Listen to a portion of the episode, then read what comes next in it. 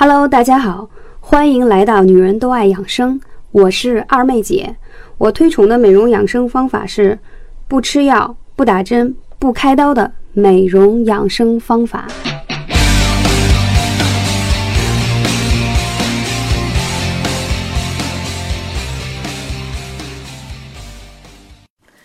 Hello，大家好，我是二妹姐，很高兴今天来跟大家分享一段关于冬季。宝宝感冒发烧啊，如何配合用艾灸的方式提高孩子的免疫力？因为最近呢，二妹姐接到很多粉丝来问，说孩子感冒发烧了啊，打针吃药也没有效果，总是反复不断啊。可是当宝妈的呢，也很心疼，不希望看到孩子总是在吃药，而且呢，幼儿园特别容易交叉感染。宝宝在没有上幼儿园的时候还好。一上幼儿园特别容易出现这个问题，那我们怎么办呢？所以这一期节目呢，二妹想想跟大家来分享这个话题。那如果你想更多了解一些资讯，可以加一下二妹姐的汉拼全拼，后面有三个二来进行互动。那孩子呢，艾灸呢非常重要的时期呢，就是在他刚刚成长的时候。所以我们讲说，家有三年艾，一生不用来。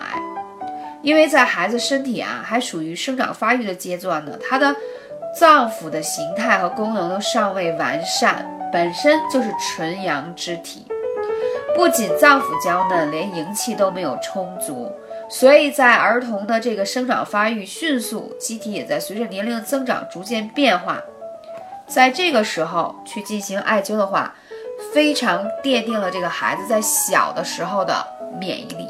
就是以以便于将来他成人之后，啊，让他的身体底子比较好，大家能理解吗？我说的再简单一些，所以我通常建议大家不要感冒发烧就去往医院去送打针吃药，因为你孩子的身体的底子如果在幼年的时期就接触了大量的药物，等他成人之后，第一他本身的免疫力会比较差，第二一个成人之后如果他还有类似的问题。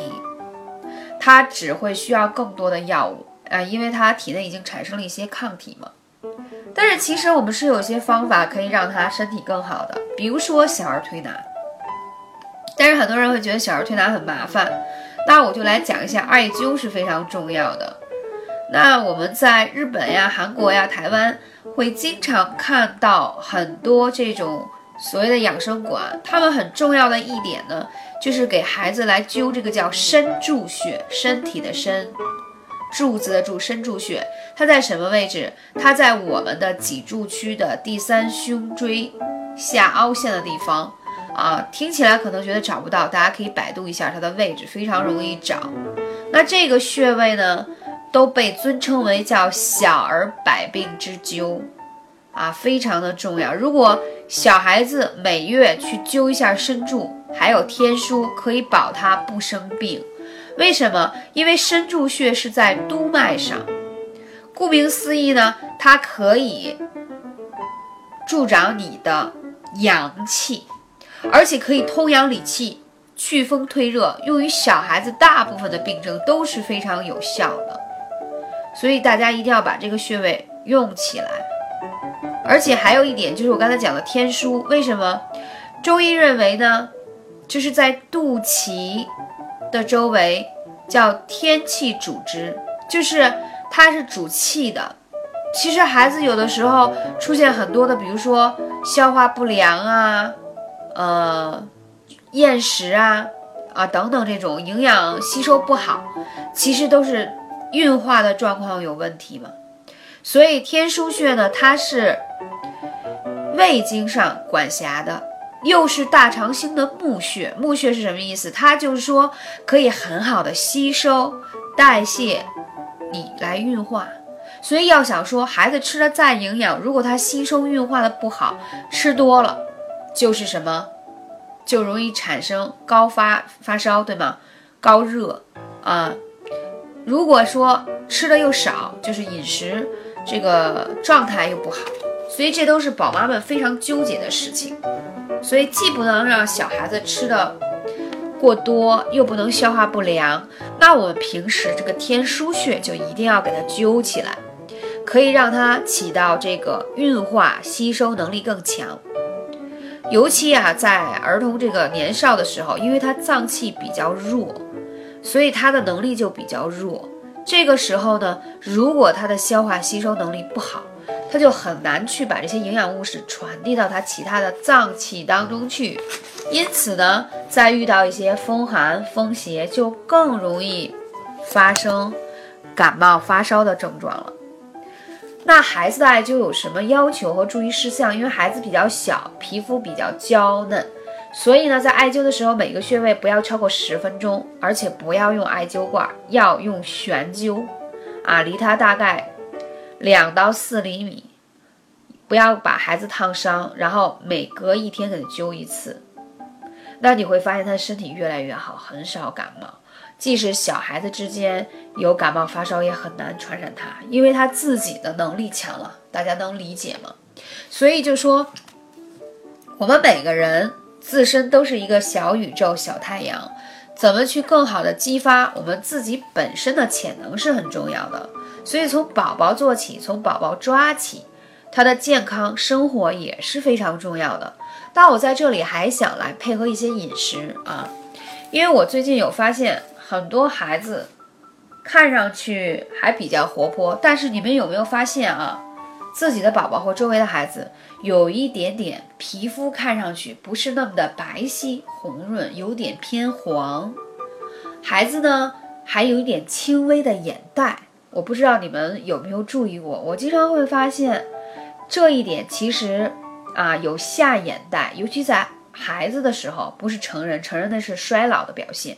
说明他脾虚，所以呢，他会有眼袋，而且脸色偏黄也是脾胃不调，面色偏黄的一种表现。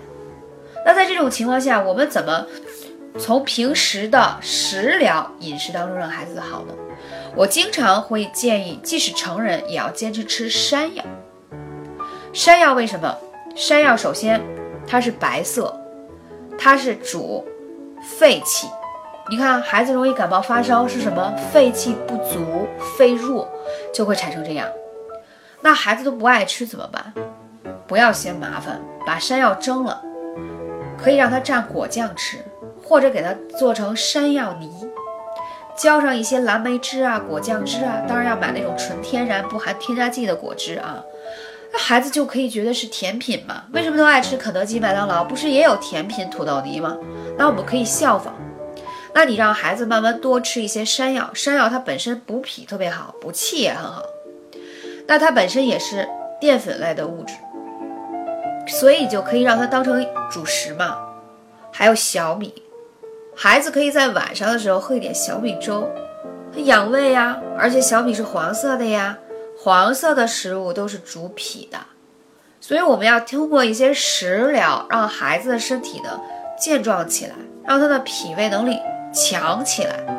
而且在这个天气呢，容易吃了一些油腻的食物多，无论是成人还是孩子，都容易积食啊。冬天嘛，北方有暖气，所以呢，热就散不出去，都积攒在体内，就特别容易风一吹呢，就产生感冒。所以我们就要多吃一些像山楂这样的食物。你看，其实大自然赐予我们的这个美味呀，植物啊，它都是有相搭配的季节。你看，在夏天就没有山楂，山楂是在冬天的时候才采摘的，就是因为在这个节气它容易产生积食。呃，要知道，当时在古代的时候，很多妃子们。也是因为到了冬季的时候，容易积食，消化不好，所以那时候太医就给他们做什么山楂糕，让他们进行消食。所以其实小孩子不用总吃一些什么健胃消食片，即使它是用一些食材做的，但我觉得那还是不是纯粹的天然的食物，对吗？所以我们有很多的方法去让它可以更好。包括说以前可以给孩子多揉一揉肚子，让他增加消化。为什么要揉肚子呢？像肚脐旁开两侧的这个穴位，就是我刚才讲的很重要的天枢穴。那你在按摩的时候，其实你是按摩到了天枢穴，只是那时候我们可能对穴位不了解，但是按摩的同时，它就加快它的肠道的蠕动。但是这只是蠕动，让孩子可以把积食排出去。但是要知道，它的根本的原因是什么？脏器稚嫩，然后它的这个运化的气的能力弱，所以它排不下去。所以我们要辅助用艾灸给它灸一下，补充一些气体，让它可以运转的更好。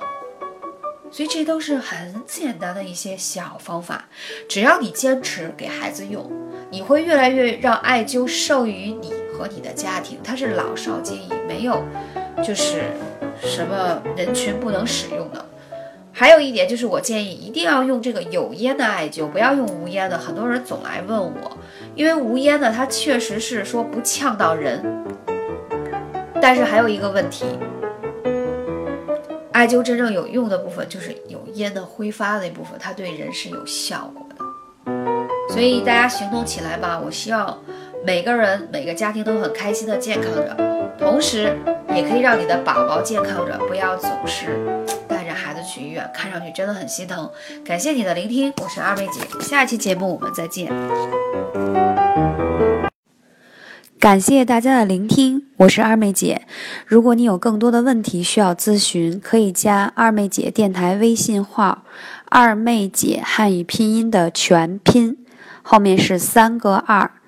谢谢大家，二妹姐的电台打赏已经开通，我们依旧会保持干货至上，希望大家多多支持，多多打赏。